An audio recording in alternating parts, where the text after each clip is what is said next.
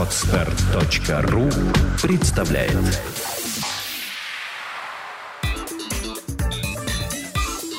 Black and White. Подкаст о практическом пиаре. Здравствуйте, меня зовут Ника Зебра, и вы слушаете подкаст о практическом пиаре Black and White. Это программа для практикующих пиарщиков, руководителей компаний и всех тех, кому интересен мир публичных коммуникаций. Сегодня у нас в студии Валерия Станчук, руководитель нескольких компаний, связанных с детским образованием и отдыхом. Здравствуй, Валера. Здравствуй. А скажи, пожалуйста, почему ты выбрал такую интересную нишу? То есть, если говорить вообще об образовании, то понятно, ниша популярная, хорошая и, ну, объективно говоря, и денежная. А вот детский сектор – ты ведь молодой парень, не то чтобы ты был отец восьмерых детей. Ну, скорее всего, что я еще и не пока отец восьмерых детей, потому что я работаю с детьми и осознаю все, что предстоит впереди. А, ниша, в принципе, я не, не сильно как-то переживал по поводу, какую нишу выбирать. Судьба предоставила мне только один выбор, по которому я пошел. Я пытался работать и экономистом, и аудитором, и бухгалтером. Это все очень интересно. Это еще было что-то связано с модельным бизнесом. Модельный да? бизнес, uh-huh. это были мои игрушки уже, когда, да, у меня был определенный доход, и я мог его тратить.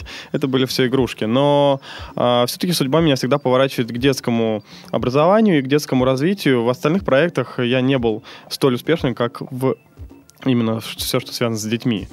И, наверное, я как-то вот год назад уже определился, что хватит играться, хватит искать, э, надо оставаться верным себе и своей какой-то миссии, которую чувствую. Вот прям, наверное, где-то с класса шестого я вот так прям откровенно могу сказать, что я хотел быть преподавателем, а потом экономическое образование в купе с моим каким-то желанием преподавать, оно дало такой хороший синергетический и экономический эффект. Ага.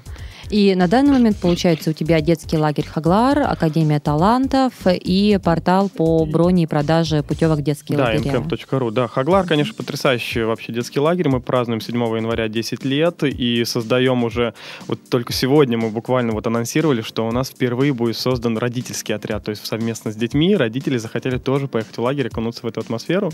И мы вот 18 человек берем с собой родителей, которые также полностью по всем канонам и э, правилам детского лагеря будут жить вместе с детьми. Академия талантов молодой, абсолютно проект, большой образовательный центр для детей, где учатся детки там от 3 до 17 лет, потрясающе получают дополнительное образование, арт, танцы, музыка, художественное мастерство. Ну и, конечно, я пробую себя в интернет-индустрии, потому что ну, закономерное, закономерное, да, развитие наше, эта отрасль растет, и incam.ru сейчас является единственным самым большим порталом по продаже путевок в детские лагеря по всей России и ближнему зарубежью, от, э, даже не ближнему, от Японии до Сан-Франциско. Вот такая вот история. Что для тебя означает умение себя правильно позиционировать и презентовать? Как ты это понимаешь? А, к этому вопросу я пришел лет через пять после работы уже в бизнесе, то есть я не обращал на это никакого внимания, вот себя презентовать. Я думал, если ты хорошо и много работаешь, ты получаешь деньги, а все остальное это уже не так важно. Но оказалось, что именно умение себя презентовать помогает, во-первых, очень сильно сэкономить э, деньги на рекламе, потому что если ты яркая личность, а тебе начинают писать, и ты за это не оплатишь, а, и тебя начинают снимать и так далее. У меня был опыт и на Первом канале, да, с Андреем Малаховым, и это, конечно, все было приятным бонусом к тому, что я научился себя презентовать. И построение личного бренда в условиях именно современной среды очень важно, потому что наше общество становится все более и более атеистичным. Но а, потребность в вере и потребность в некоторых идеалах, она существует. И сейчас, вот именно вот в сегодняшний день, а, такими идеалами становятся Стив Джобс, а, Брэнсон, остальные деятели бизнес именно Герои мира. нашего времени. Да, они заменяют уже иконы, которые мы, ну, люди привыкли ходить в церковь и так далее. То есть сейчас люди представляют, кризис веры происходит, но люди хотят верить, хотят видеть перед собой цель, хотят видеть тех людей, к которым они стремятся. Да, то есть мы работаем именно в бизнес-индустрии, в предпринимательстве, и, конечно, для нас иконы, вот э, много имен, которых можно называть, конечно. Поэтому и с каждым годом люди ищут все более и более новые истории, новые истории успеха, чтобы мотивироваться, чтобы понимать, как эти люди мыслят, как добиваться успеха в новом современном мире. И те люди, которые умеют себя презентовать, они, конечно, становятся успешными становятся такими хедлайнерами, лидерами мнений, к э, их речам прислушиваются и стараются следовать. А как ты учился себя презентовать? Э, я вообще, в принципе, считаю, что если ты не родился э, вот с таким врожденным талантом презентатора, и тебе надо учиться, то есть три стадии обучения. Первая стадия обучения — это копирование. То есть я, например, выбрал для себя конкретного человека, это был Стив Джобс, многие его выбирают, естественно, потому что, ну, кто может лучше презентоваться, uh-huh. чем Стив Джобс. И начал копировать его фразы, его манеру хождения по сцене, его манеру говорить, отвечать на вопросы, шутить. И начал изучать книги, которые описывали его манеру э, презентования.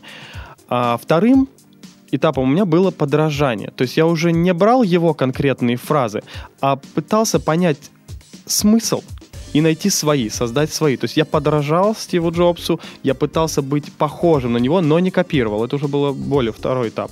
И третий этап, э, я понял, что э, я не могу быть Стивом Джобсом. И это абсолютно неправильный путь, и нужно искать свой. Но у меня уже был багаж, уже был опыт выступлений, уже был опыт проведения презентации о том, как делать презентации, а, выступления перед СМИ, общение с журналистами, и я начал искать свой собственный стиль. И, в принципе, я считаю, что я его выработал. А, наверное, мы поговорим об этом чуть попозже, как его выработать. Но вот э, что будет четвертым шагом, может быть, там какая-то еще есть ступень, я пока что не знаю, но вот три я прошел. Самое интересное, знаешь, ты сейчас перечислял эти стадии и а, причислил себя к людям, которым нужно учиться. Я тебя знаю, кажется, года два с половиной, наверное, уже. И ты производил впечатление человека, для которого это фактически врожденное.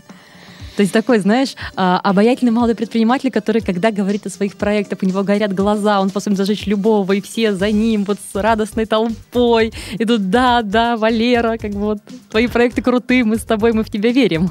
Э, и именно два с половиной года назад я начал выходить на сцену, потому что семь лет до этого я упорно трудился. Блеск в глазах, да, это то, чего нельзя воспитать.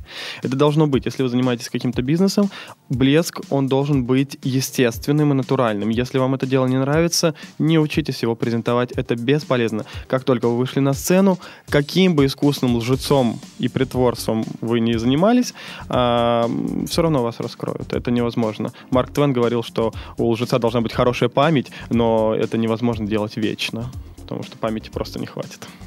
Смотри, а на твой взгляд, а, вот две очень тесно наверное, переплетающиеся темы. Это самопозиционирование и построение персональных брендов. А, умение себя презентовать и хотелки выглядеть каким-то определенным образом в глазах других людей.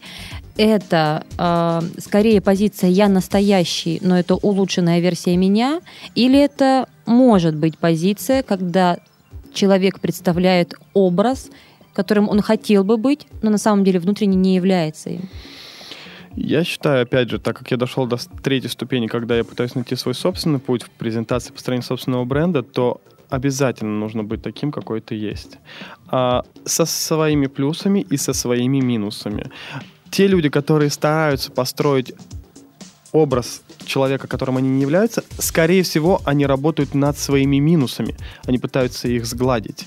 И абсолютно не уделяют внимания своим плюсам. Потому что минусы, мы понимаем, что они видны намного острее, чем плюсы. Я же призываю к тем людям, которые выходят на сцену и презентуют себя или начинают строить свой бренд, обратиться к своим плюсам, отшлифовать их, показать их, но не быть идеальным. Идеалов нету идеальных людей тоже не бывает, и никто в это никогда не поверит.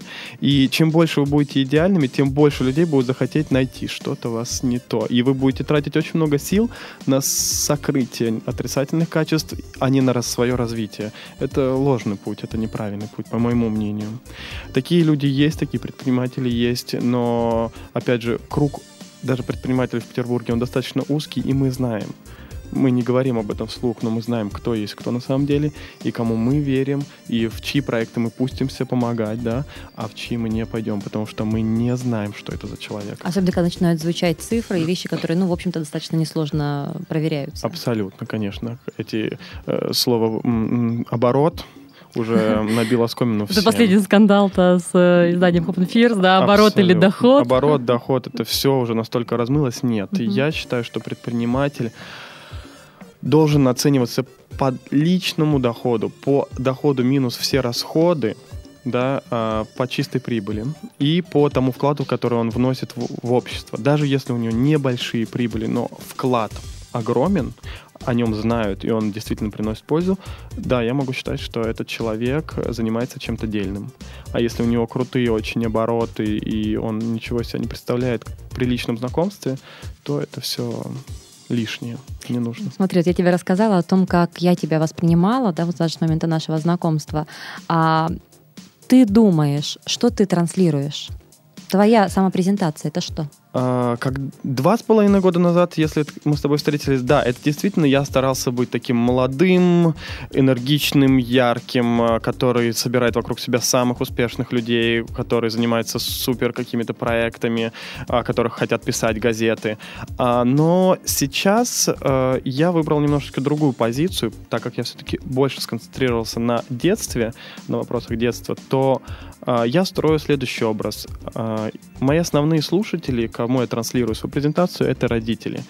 И какие бы я проекты ни делал в будущем, главный вопрос, который возникает перед ними, это вопрос безопасности. Следовательно, я должен быть крайне безопасным. И я должен быть таким человеком, которому вы, простой человек, сможете доверить своего ребенка. А, я незнакомый человек для многих из них – но я должен быть таким незнакомым, которому можно доверить своего ребенка. И это тот статус, который я транслирую. То есть максимально э, я пытаюсь вести такую жизнь, которая подтверждает мой статус директора детского лагеря, детского образовательного центра. На моей странице ВКонтакте вы никогда не найдете безбашенных вечеринок, съемок в каких-то странных клипах. Не потому, что я их скрываю, а потому, что их нету. Есть что... очень крутая футболка, на которой написано «Многодетный папа». «Многодетный папа», да, это то, что подарили мне мои сотрудники. Это тот образ, это вот квинтэссенция того образа, который я пытаюсь сейчас транслировать, что я папа, а папа э, заботится о своей семье. И слоган нашей компании это то, э, как я чувствую, должно быть э, в нашей среде это мы одна семья, а для семьи только самое лучшее. Мы одна семья, это все помогают это сделать, а гарант, что для семьи будет только самое лучшее, это я. Скажи, пожалуйста, а вот человеку, который еще не определился с тем, как ему себя позиционировать, что в его вообще сильные стороны, что слабые, и mm-hmm. вот эта каша в голове, как ему определиться со своим образом и с приоритетами работы? Значит, э, первое, что нужно сделать, это понять, э, кто будут по ту сторону сцены, кто будет в зрительном зале, когда целевая вы будете аудитория. Да, да по-другому mm-hmm. целевая аудитория. А, и сядьте на их место и задайте вопрос, как бы я хотел видеть на месте этих людей того человека, который будет сейчас выступать на сцене. Это достаточно легко сделать. Например, а, если мы выходим выступать перед будущими инвесторами, и представляем себя на роли инвестора. Первое, что у нас всплывает в голове, чтобы человек, которому мы доверим наши деньги, был надежный, порядочный, и у него блестели глаза обязательно, чтобы и этого адекватный. блеска... Адекватный, естественно. Ну, адекватно здесь еще так. Мы можем... Это все-таки не объективный какой-то, да, то есть показатель. А, но мы должны ему хотеть доверить наши деньги. И, естественно, тут сразу возникает ответ, что нельзя выходить в шортах, нельзя выходить э, не причесанным, нельзя выходить э, неаккуратным, э, с листками бумаги, которые у тебя везде выпадают. Ты должен быть максимально сконцентрирован. При этом, если ты молодой, не надо превращаться в старого деда, Подчеркни свою молодость. Твоя энергия — это то, что хотят увидеть инвесторы. Опять же, я вот привел пример про родителей. Я сел на место родителей, поговорил со, со своими родителями. Вот кому вы бы доверили своих детей? Расскажите мне об этом человеке незнакомом. Они мне рассказали, и я подумал, что да, это большинство из того, что они хотят увидеть, во мне действительно есть. То, чего во мне нет, я сразу сказал, ну, этого во мне нет, и я, ну, может быть, со временем появится, может быть, но сейчас этого нет и не буду этого транслировать, я не смогу. Я очень много сил на это потрачу. А, и отсюда возникнет уже сразу ваш образ, как вы хотите выглядеть и как вы должны говорить. Есть, конечно, чисто технические вещи, да, то есть о том, чтобы э, во внешнем виде мы всегда уделяем трем вещам. Это кожа, это волосы, это ногти, потому что только эти три части тела видит собеседник, когда вы с ним разговариваете. А, то есть э, обязательно должны быть аккуратные руки, обязательно должна быть чистая кожа, чистые и ухоженные волосы. Что бы мы ни говорили, встречают по одежке, и это уже доказано. И мной даже уже это проверено, что, например, мы приезжали в Крокус Сити Холл, у нас была большая премия, где вел Иван Ургант, были другие знаковые люди, но журналисты фотографировали только двух-трех людей, и одним из них был я. Я попал на обложку Уралсибанка, их э, коммерческого издания, а, потому что перед этим я сходил в хороший, дорогой э, салон красоты, где был наведен весь марафет. У меня был хороший, дорогой костюм, который они хотели поместить на главную обложку. И только потом они начали уже расспрашивать, кто я, что я. Они вот увидели картинку, им нужна обложка, пожалуйста. Были другие люди, которые, оборот был больше, которые вроде бы, на мой взгляд, даже весомее, чем я, но они не попали на обложку, потому Особенно, что когда они заявляется дресс-код, а приходят люди там с ветерок поверх рубашки. Это может быть даже известная марка, но это не тот стиль. Да, нужно попадать в струю. Самое главное, что я говорю в этом случае, нужно быть эм, соответствующим. Вот слово «соответствующим» очень важно при выборе внешнего вида. Если вы выступаете перед своими э, сотрудниками где-нибудь в Таиланде, то, конечно, не надо одеваться в костюмы, не нужно зализываться, не нужно себя приводить в порядок. Можно быть в гавайской рубашке э, с коктейлем в руках и так далее. Это соответствует той обстановке, в которой вы э, презентуете себя, либо презентуете свои идеи. Да? То есть вот слово «соответствующий», либо «не соответствующий» должно быть единственным критерием при выборе внешнего вида. А может быть выбрано несоответствующее соответствии с целью запомниться? Нет. Почему? Не, не, не, опять же, в зависимости от места. Если это клуб, э, или день рождения Ярослава Андреева, я не знаю, где мы встретились. Куда вообще можно в любом варианте? Можно, можно, нужно прийти туда так. А если это э, деловое мероприятие бизнесменов, там есть свои правила. И там так делать нельзя особенно если ваш бизнес связан с чем-то серьезным. А, в принципе, практически все серьезные бизнесы приносят хорошие доходы. Есть, если у вас не самозанятость с доходами там 30-45 ну, тысяч рублей. Я не знаю, да, если вы не делаете какие-нибудь фрик-мероприятия, угу. нам, не знаю, лошадка пати.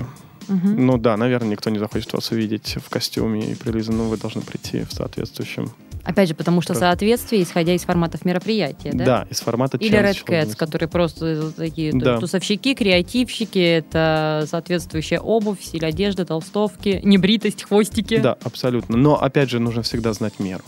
То есть можно даже прийти э, экстравагантным, но все равно в деловом стиле но экстравагантным. То есть это вроде бы не деловой стиль, но вроде бы, да, пиджак, вроде бы белая рубашка, но где-то тут что-то торчит, какой-то галстук или какой-то платок. Ну, то есть это уже... Бабочка с черепашками. Бабочка с черепашками, да, все что угодно. Это уже надо разговаривать со стилистами, они всегда подскажут. Если своего вот такого вкуса, либо видения нету, то лучше пообщаться с кем-то, кто разбирается в а этом. А ты пользовался услугами стилиста? Ну, у меня, слава богу, окружение, и девушка, она очень хорошо мне подсказывает всегда, что должно быть.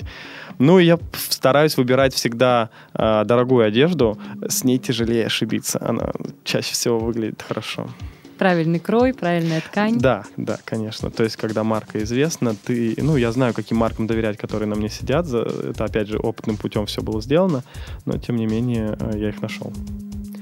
Вот. А, что касается а, общения. Чаще всего э, на мероприятиях светских мы встречаемся с людьми э, выше нас по статусу. Угу. Здесь очень важно понимать две вещи. Первая вещь. А, вы не должны быть назойливы. Это вот самая главная вещь, когда я подхожу, э, мысль моя, вернее, о том, что я подхожу к человеку выше меня по статусу, и я подхожу к нему с какой-то конкретной целью. Очень часто, например, мне там ВКонтакте пишут люди молодые, там, мы хотим просто познакомиться. Ну, нет времени просто познакомиться. И больше того, нет необходимости, как бы это грубо не звучало, нет у меня необходимости просто знакомиться. Поэтому, когда ко мне обращается, допустим, молодой человек, чуть ниже по статусу, я жду от него конкретной мысли. Сразу. У него есть 15 секунд захватить мое внимание. Если вы подходите к человеку, вы должны знать о нем, информацию, что польстит его самолюбию, и он будет понимать, что вы подошли не просто так, вы сделали домашнюю работу. А с фраза, простите, а вы не Валерий случайно? Ну, да. Ну или этот, ну как его, ну Хаглар, да, это да, ваш проект? Все очень, да, очень, очень хорошо, спасибо, что, да, вспомнили лагерь и так далее. А часто бывает, ну, чем вы занимаетесь, подходит вот так вот. Ну, если ты не знаешь, чем я занимаюсь, зачем ты подходишь? Меня веселят такие люди, которые знают, что я спикер мероприятия, подходят ко мне и спрашивают, кто я. Да, ну, потому что не знают, как начать, да, разговор. Ну, это на светских мероприятиях, таких как особенно деловые, там, где конференции, нужно подходить достаточно быстро, уверенно, не мямлить. Нужно смотреть человеку в глаза и э, показать ему, что вы его уважаете, но что вы общаетесь с ним сейчас на равных, что у вас есть, что ему предложить, и у вас есть что у него попросить. А как это в себе воспитать, если человек, например, хочет войти в эту деловую среду, да, и вот он хочет быть для тебя полезным, но он понимает, что ему объективно предложить тебе нечего? Э, думать, делать домашнюю работу. Если э, у вас нечего предложить человеку, вы хотите от него только получить, ну, как бы раз-два вы подойдете дальше в таких тусовках, о вас будут говорить, что это э, акцептор. То есть есть люди-доноры, есть акцепторы, он ищет себе доноров, он постоянно хочет. Такие коллекционеры визиток. Коллекционеры еще есть, да. визиток, коллекционеры, да, связи, потом, чтобы надоедать всем. Они просят у вас вас связать с кем-то, чтобы надоедать им. Надо всегда делать домашнюю работу. Надо знать, кто придет на мероприятие, посмотреть, нужен ли вам этот человек. И оби- чаще всего, если вам нужен человек, вы что-то можете ему предложить. Очень редко бывают случаи, когда вы только можете взять. Если хорошо подумать, всегда есть что предложить. Иначе, ну, как бы, ну, растите, что делать. Да, прыгайте не через ступеньку, а подойдите к человеку чуть пониже, там, к его личному ассистенту, пообщайтесь, там, попытайтесь как-то наладить контакты, да, и никогда не форсируйте события. А, Бывают такие случаи, что люди считают, что вот эта вот конференция единственный шанс, где они могут познакомиться вот с нужным им человеком, и начинают так сильно его грузить, а у него вообще другая программа. У него свои люди, которые выше его по статусу, которым ему тоже надо подойти, и ему вообще не до вас. Поэтому э, иногда чаще всего бывает достаточным просто показаться на глаза, чтобы вас лучше всего, чтобы вас кто-то представил. Чтобы не вы сами подошли, а вас представили, запомниться, улыбнуться, создать приятное впечатление. На следующем мероприятии вы встретитесь. Если этот человек вам нужен, он общается где-то в вашем кругу, вы с ним встретитесь. Не форсируйте, не давите на людей. Ну и быть уверенным, конечно. Здесь очень важно. Люди любят быть уверенным. Вторая вещь, очень важная, на самом деле, которую я осознал. Если вы подходите к людям выше вас по статусу и которые намного вас старше, ну, скажем, лет на 10-12, чаще всего вы можете заслужить у них доверие, если они увидят в вас энергию, которая была у них лет 10 назад. То есть это такое, а, взрослые, особенно мужчины, любят оказывать протеже такое, Мгм, становиться мгм. протеже для более молодых, потому что они видят в них эту энергию, которая когда-то была у них, и они хотят им подсказать, чтобы они не совершили эти ошибки которые совершали они когда-то. А, Я сам такой же, я помогаю более молодым людям, потому что мне кажется, что я- мне есть что им сказать, и а, надо этим пользоваться. Это, это, это абсолютно нормально, вы тоже когда-то станете старше и будете помогать более молодым, и если человек действительно с активной жизненной позицией, но уже взрослый, он часто ищет себе преемников, там, наследников, как угодно можно сказать, людей, которым он может быть полезен, даже просто так. И никто даже, может быть, не будет просить за это у вас каких-то денег. Этим то, ну, не надо этим злоупотреблять, но об этом надо на подкорке своего мозга держать, что такое тоже имеет место быть. Главное не приходить сразу с этим предложением, потому что я, например, в личку иногда получаю а, сообщения от людей. Вероника, мы хотим с вами работать. Вот я буду вашим рабом, я буду делать все. Да, да, да, Особенно, да. когда часа в два ночи читаешь вот это про рабов. И понимаешь, что все, да, твой рабочий день закончен. Эм, Да, такое предложение должно поступить с той стороны к вам, а не от вас. Это унижение. Э, Да, есть у нас три позиции общения с людьми. А, Снизу в- наверх мы транслируем на равных, и мы пытаемся сверху вниз. Вот Мгм. стараемся держаться середины. А, Неважно, что у вас меньше опыта, неважно, что у вас э, меньше денег в кармане, либо больше. Мы из уважения и из красоты общения друг с другом должны держаться на равных. Это будет приятнее и полезнее для всех. А тебе бывает страшно подойти к какому-то человеку, который тебе нужен? Сейчас меньше. Потому А что бывает, да, еще? бывает иногда, но а, сейчас уже ставки настолько высоки, то есть, а, что если я не подойду, то иногда бывает, что я просто потеряю проект, что, ну, страх пропадает. Конечно, все зависит от ставок. Раньше там непонятны были еще перспективы, подойду, представлюсь, попрошу, дадут, не дадут, непонятно. То здесь сейчас уже, когда становишься таким более весомым предпринимателем, тебе просто надо брать. И нет вариантов не взять. Поэтому вот, например, у нас была встреча а, в Министерстве образования, очень полезная для нас. Да, очень сильно волновался, потому что не было понятно, а, будет ли наш проект существовать. а, но мы презентовались очень хорошо, и я надеюсь, что мы будем работать. а, и мне очень понравились люди, которые там сидят. Вот я прям был удивлен. Я потому что к чиновникам странно относился до этого, а тут прям у меня как-то поменялось мнение даже. Поэтому, опять же, но страх нужно преодолевать. Преодолевается он только одним способом, никаких лекарств нет, делать. То есть надо делать первый шаг, вот туда вот с головой окунуться. Нет других способов. Смотри, мы с тобой поговорили про деловые мероприятия, ну, опять же, политические Мгм, деловые, развлекательные. Надо ли транслировать собственную презентацию на ближний круг? На друзей, на семью? На данный момент времени э, я э, разделяю. Личную жизнь и общественную жизнь. То есть э, личная жизнь закрыта от глаз общества. Поэтому, конечно, не надо заигрываться. То есть, если, опять, как говорят всем маркетологам, да, и пиарщикам, не смотрите свою собственную рекламу. Вы начинаете в нее верить. Так и на близких. Э, допустим, мама моя часто говорит такая, а, я не твой сотрудник. Не надо так со мной разговаривать. Мне тоже. И я понимаю, что да, что-то я как-то доигрался, прости, мамочка, извини меня, я очень Когда я поняла, люблю. что начали так говорить друзья, вот здесь я поняла, что пора Да. менять тон. Пора менять тон. Это, э, все через это проходят, поэтому свою презентацию транслировать на друзей не надо. Вы рискуете остаться одни и вообще затеряться. Эм, Я через это проходил, не советую.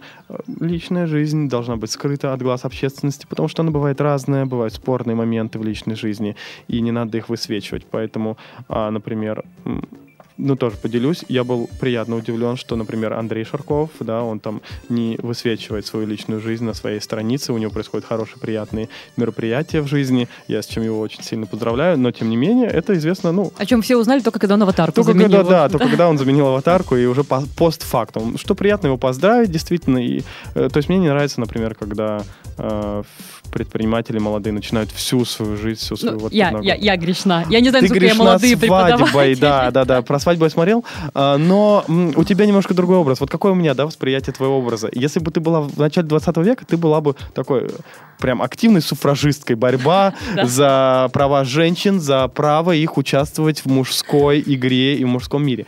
И ты делаешь это достаточно успешно, потому что я могу сказать, что я верю. А, не знаю, как э, отнестись к вопросу со свадьбой. То есть, в принципе, я против таких вещей, что Мгм. не нужно транслировать. Но именно как делал это ты, меня не раздражало. Потому что есть вещи, которые меня раздражают. Тут я просто смотрел, я радовался, мне было интересно. И я видел в тебе, да, такую девушку, которая и нервничает, несмотря на то, что ты пытаешься играть в мужские игры, но ты так же, как любая девушка, нервничает перед этим событием. И вопрос сейчас фаты для тебя намного важнее, чем обороты в твоей компании, что не может быть, конечно, там у мужчин, да, мужчины немножечко такие более сдержанные в этом плане. Я, кстати, даже могу объяснить, откуда вот такие посты берутся на моей стене. Я знаю, что я произвожу впечатление человека, которого вот, вот мне сегодня эмоции заклинили, да, и я это выдала. Мгм. Ничего подобного. Мы открываем статистику страницы и смотрим, кто на меня подписан. Мгм. На меня подписаны по большей части девушки, потому что мир пиара журналистики соответствующий имеет в том числе и гендерную характеристику. И я знаю их возраст. И я понимаю, что если я выхожу замуж и я об этом пишу, это в том числе повышает потенциал моей аудитории. Да, я теряю немножко мужской аудитории. Например, сейчас там есть посты, которые я пишу, там, ну, чуть ли не из серии, да, там я купила платьишко. И мне иногда мужчины-предприниматели как-то так, Да. ну, давай что-то про пиар, да? Да. Ну, я знаю, что девочки в восторге. А их просто больше по количеству. Да, абсолютно. То есть, опять же, когда а, я вижу что-то странное, что делает успешный предприниматель, успешный презентатор, я начинаю задаваться вопросом, это не может быть спроста, потому что таких ошибок не допускают. И да, чаще всего ответ кроется в целевой аудитории. да. Чаще всего именно в целевой аудитории, надо это понимать. Потому что я э, действительно очень сильно поменял свои посты на э, стене, когда сориентировался именно на родителей. То есть все уже вот этого э, блеска, мода у меня пропало полностью со страницы. Э, Я в это наигрался, и это уже стало мешать моей другой работе, которую я больше люблю и которой я собираюсь заниматься ну, большую часть своей жизни. Поэтому да, надо четко понимать, кто нас слушает. А, трансляция именно через социальные сети очень важна. Да, мы знаем успешных презентаторов, таких как Ярослав Андреев, который, ну, на мой взгляд, наверное, он сейчас ну, из тех, за кем я слежу, он такой самый яркий персонаж, который появляется в Самый социальных сетях. публичный еще. Самый публичный, да. понимать. Ничего не понимаю в в его бизнесе, вернее, знаю, чем он занимается, не знаю, как там это все Да, обстоит. тоже перечни. Но презентатор, он, конечно, отличный. И он четко попадает в свою целевую аудиторию. Поэтому можем сказать, что он успешный. Копировать его э, нужно только если вы собираетесь работать на эту же целевую аудиторию. Поэтому я видел несколько неудачных опытов именно там из Новосибирска, из каких-то периферийных, э, ну, крупных городов, э, которые пытались его копировать. Ничего хорошего из этого не выходит. Это просто лишь копии, за которыми просто даже неинтересно следить. А как ты понимаешь, что образ скопирован? Я, например, видела всего два случая, когда действительно четко копировали меня, но это было слишком очевидно. Это были схожие проекты с запуском буквально через две недели. Это до смешного перекрашивания волос в рыжий цвет, еще что-то. То есть, ну, есть какие-то совершенно абсурдные вещи. А как ты вот определяешь, что именно этот человек копирует вот этого твоего знакомого? Э, Чаще всего это во внешнем виде. То есть они пытаются э, вот неудачные копии, они начинаются с внешнего вида, да. То есть они пытаются одеться в ту же рубашку, либо того же бренда, и это очень часто видно. И язык. Очень часто заимствуются фразы. Вот они просто берут там какой-то кусочек, либо та же тема. Например, выходит там пост про национализм, uh-huh. либо про э, нежелание жениться у кого-то, да, то есть и сразу эта тема же у копии идет ну, он своими словами, более нелепыми, пытается на эту же тему э, рассуждать. Э, нет, нужно оттачивать свой язык. И что касается социальных сетей, нужно оттачивать письменный язык. Э, не все этим занимаются, но я считаю, что ВКонтакте особенно нужно транслировать грамотный орфографический и синтаксический язык, потому что это очень сильно бьет по имиджу, когда человек неграмотный. Да, то, от чего не может, например, откреститься до сих пор Тиньков. Угу. Да, успешный, да, отличный парень, да, IPO выходит, но не закончил школу или что-то там. Ну, ну да, да он научился говорить о том, что это скорее его да. достоинство, но знаешь, а я так ложки не нашлись, считаю. да, осадок а остался. Я так не считаю, да, что может быть кто-то посчитает, что это достоинство. Mm-hmm. Я как человек, который закончил со всеми пятерками школу и, и э, полностью опровергаю тот факт, что двоечники нанимают пятерочников. Нет, я пятерочник, который старается нанимать пятерочников, потому что мы работаем с детьми, пятерочники просто более ответственные и более безопасные, чем двоечники. Но у меня такая сфера бизнеса. Mm-hmm. Кому-то, может быть, нужны двоечники. Там. Потому что, да, у них это специфичная да, сфера. Другая, другая просто сфера. Поэтому, эм, когда мы работаем с аудиторией ВКонтакте, старайтесь оттачивать мастерство написания текстов орфография, синтаксис очень важны. У меня есть редактор, у меня есть два редактора, которые проверяют мои тексты перед тем, как они выйдут в социальную сеть. И то иногда...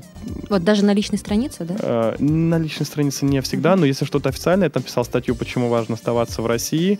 Э, то есть я писал ее неделю с корректировками, с прочтениями редакторов своих, мнениями разных людей, и uh-huh. только потом выкладывал. То есть вот этот вот поток мыслей, который часто встречается там, особенно не пишите после двух часов, после 12 часов ночи свои мысли. Да, я понимаю, что они приходят в голову часто ночью, но напишите их в Word, сохраните и подумайте о них утром. Часто вы под, половину выкинете просто потому, что это был какой-то полуночный бред.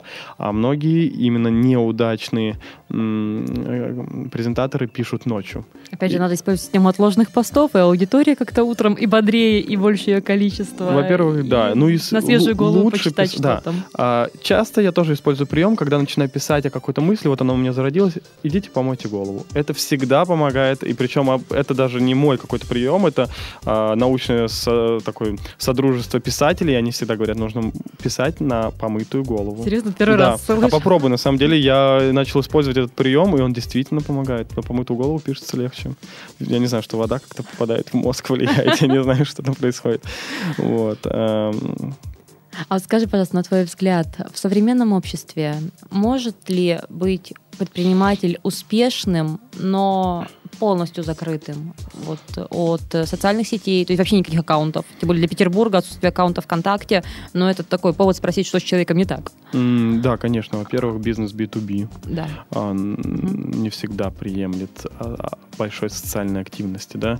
А есть, например, компания Quadra которые пытаются это немножечко опровергнуть. То есть они полностью ориентированы на B2B, энергетика, очень серьезная отрасль, но они пытаются делать свой бизнес в стиле такого фан. Ну, там возраст даже ребят еще как Возраст тоже... ребят. Опять же, да, э, они не стараются быть кем-то, они не стараются быть директорами Ленэнерго, гидроэлектростанций большими э, крупными дядями. Они стараются делать энергетику веселой. Энергети... И это им позволительно. Электричество быстрое, активное, яркое, подсвечивает, окрашивает нашу жизнь, парни молодые, и образ сходится. То есть здесь все в порядке. Они делают это фан, за этим интересно смотреть, мы очень хорошо дружим, и я полностью ребят поддерживаю. И э, их социальность и их э, медийность им работает на руку, я считаю, потому что она добавляет им безопасности и надежности, потому что, конечно, в области энергетики мы понимаем, что это ну, очень серьезная отрасль, да, и работать с молодыми 20 с чем-то годами, да. ну, для них мы дети, да, uh-huh, еще. Uh-huh. А, наверное, не каждый согласится, но если там большой дядя Ленэнерго знает, что этот человек медийный получает премии, о нем пишут, наверное, за ним что-то все-таки есть. Поэтому они очень правильно используют весь медийный ресурс. Но, опять же, это все не случайности. Это большая работа. Есть пиарщик, есть проверенная стратегия, есть понимание понимание, о чем писать. И есть самое главное понимание образа и целевой аудитории, кому это все обращено. То есть все просчитано. И э, несмотря на то, что вот искусство презентации, оно выглядит таким вроде бы спонтанным, таким вроде бы веселым, органичным. Э, Тем не менее, это все годы и годы усиленной тренировки, как любой из мышц в спортзале. Нужно постоянно тренироваться. Смотри, у меня вот вопрос от противного, что называется. А, Искусство самопрезентации выглядит искусством легким, но на самом деле это все просчитано и проработано. У тебя все просчитано и проработано, но если тебе хочется что-нибудь такое вот вычудить, ты себе можешь это позволить? Или все, ты уже В рамках. заложник бренда? Можно так Нет, я сказать. могу себе это позволить, но в определенных рамках. Ну, то есть, как? Как Грубо ты говоря, если я, ну, опять же, я не могу разместить на своей странице э, пост, где я пьяный валяюсь на бордюре. Ну, Прости, не, пожалуйста, ну, с тобой не это могу. бывает? Нет, ну, со мной этого и не бывает. Но если Ну ты вот. сказал, вдруг мне захочется, да, Ну, ты например. на день рождения торговца был. Да. Вот фотографии оттуда ты мог бы разместить? Да, конечно, абсолютно. Опять же, э, я, ну, я не стараюсь э, закрывать свои минусы. И это не минус, кстати. Я считаю, что это большим плюсом, да. Ну, то есть, если я где-то в клубе тусуюсь, некоторые родители могут подумать, что, ой, нет, он же тусуется, как же это? А я скажу, что, значит, вы не моя целевая аудитория. Если у вас нету, ну, как бы понимания, что я живой человек, ну, значит, мы с вами все равно где-то поссоримся. Значит, вы меня не приемлете. Поэтому я пытаюсь максимально себя показать с хорошей стороны, какой я есть, но не заштриховывая минусы, чтобы люди, у них не было разочарования. Ты просто не говоришь об этих минусах, или ты их как-то все-таки стараешься не упоминать там, или упоминать, но в контексте «а зато я...» тра-та-та». Э, Я стараюсь э, за свои минусы, если они мешают людям, я стараюсь за них извиняться. Как понять, мешают ли они? Ну, например, э, там где-то я был, э, может быть, не доглядел, да, там где-то, может быть, ребенок в моем лагере там, ну, заболел, да, Мгм. то э, и это потому, что я вот иногда бывает, что там прослежу что-то невнимательное, да, то я за это извиняюсь и стараюсь исправить, да, этот минус. А если он такой, потому что я таким родился, например, потому что, ну, я люблю путешествовать, я люблю там хорошо отдыхать. Так И- это не минус. да, нет, ну вот как бы, может быть, кто-то подумает, что это минус, потому что надо больше работать. Я люблю много отдыхать. И э, иногда мне там, да, писали, ой, ну вы столько отдыхаете, когда же вы успеваете работать? Я говорю, ну, ночами. Ну, то есть, как бы, я не обращаю на такие вещи внимания, потому что это глупости. Есть очень много... Опять же, а, вместе с поклонниками всегда есть ненавистники. Есть люди, которые пишут, что, типа, нет, вы, мы вам не верим, как вы вообще можете этим заниматься, да кто вам доверяет там детей и так далее. Я как бы очень аккуратно пишу, что 5 там 3-5 тысяч человек в год у нас отдыхает, наверное, вот для этих людей я стараюсь. Пускай это будут, на ваш взгляд, безответственные родители, на мой взгляд, это самые близкие и дорогие мне люди, поэтому нам просто с вами не по пути. То есть ты отвечаешь на подобные сообщения? Я стараюсь отвечать на все практически сообщения, но этот, опять же, принцип я взял после выхода у Андрея Малахова, когда я понял, что чувак, если ты вышел туда, ты должен был просчитать последствия.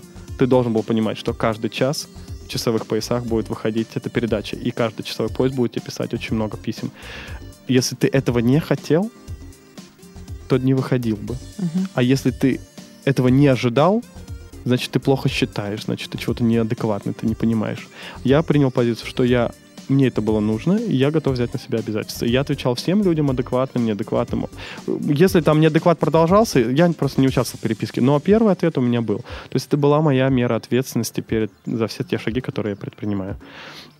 Вот. а, А тебя обижает критика в твой адрес, когда ты получаешь какие-то негативные комментарии, замечания? Сейчас нет. Раньше обижала. А как ты Раньше с этим справился? Это Да, действительно просто его стало так много, что, ну, как бы все, ну, нереально. Ну, правда. То есть, когда-то накопилась такая критическая масса, что, ну, come on. Ну, типа, ты- тебе сейчас вот, вот с такой критической массой тебе два пути. Выпрыгнуть с балкона, либо как бы, налить бокал вина и включить свой любимый фильм. То есть сейчас уже, да, просто там, окей, удалить. Все. А как же ответить, а потом... Нет, ответить и удалить, да, естественно. да? А, Ну, как бы и все. А э, просто часто пишут гнев без надобности отвечать. Ну, то есть Мгм. просто человек выплеснулся и все. Причем иногда и человек, там нет вопроса. сам себе что-то придумал, Да, протранслировал тебе это, поспорил с собой Да, и ушел. И там нет вопроса, я думаю, ну что, ну что отвечать там? Ну, не знаю, там кто-то напишет, там, дурак. Что ты Мгм. будешь отвечать? Здравствуй, дорогой товарищ. Я не считаю, ну, как бы, что... ну, значит, Считаю нужным Считаю заметить. нужно заметить, да, что может быть кто-то и подумает. Нет, ну, конечно, это все ерунда. То есть все-таки такой э, выход из этой стрессовой ситуации через доведение ее до состояния фактически абсурда. И уверенности в себе. Как тренировать? Плюсы, свои плюсы надо знать. И ты должен их постоянно развивать. Если ты работаешь над своими плюсами, у тебя приходит уверенность. Ну, потому что ты делаешь работу, ты знаешь, что ты каждый день стараешься стать лучше. Что ты еще можешь сделать для этого мира? Больше ничего. Я очень четко осознаю круг своего влияния. Вот на вопросы, которые я могу повлиять, а на вопросы, которые я не могу повлиять. И вот те вопросы, которые я не могу повлиять, я просто не переживаю. Ну что ж, на этой ноте мы заканчиваем наш сегодняшний подкаст о практическом пиаре Black and White. Валера, спасибо большое за участие. Ой, очень интересно, спасибо. Я напоминаю, что в студии были Валерия Станчук, руководитель нескольких бизнесов в сфере образования и проектов э, именно в детской сфере, и я, Ника Зебра. До встречи в следующих подкастах. Сделано на podster.ru Скачать другие выпуски подкаста вы можете на podster.ru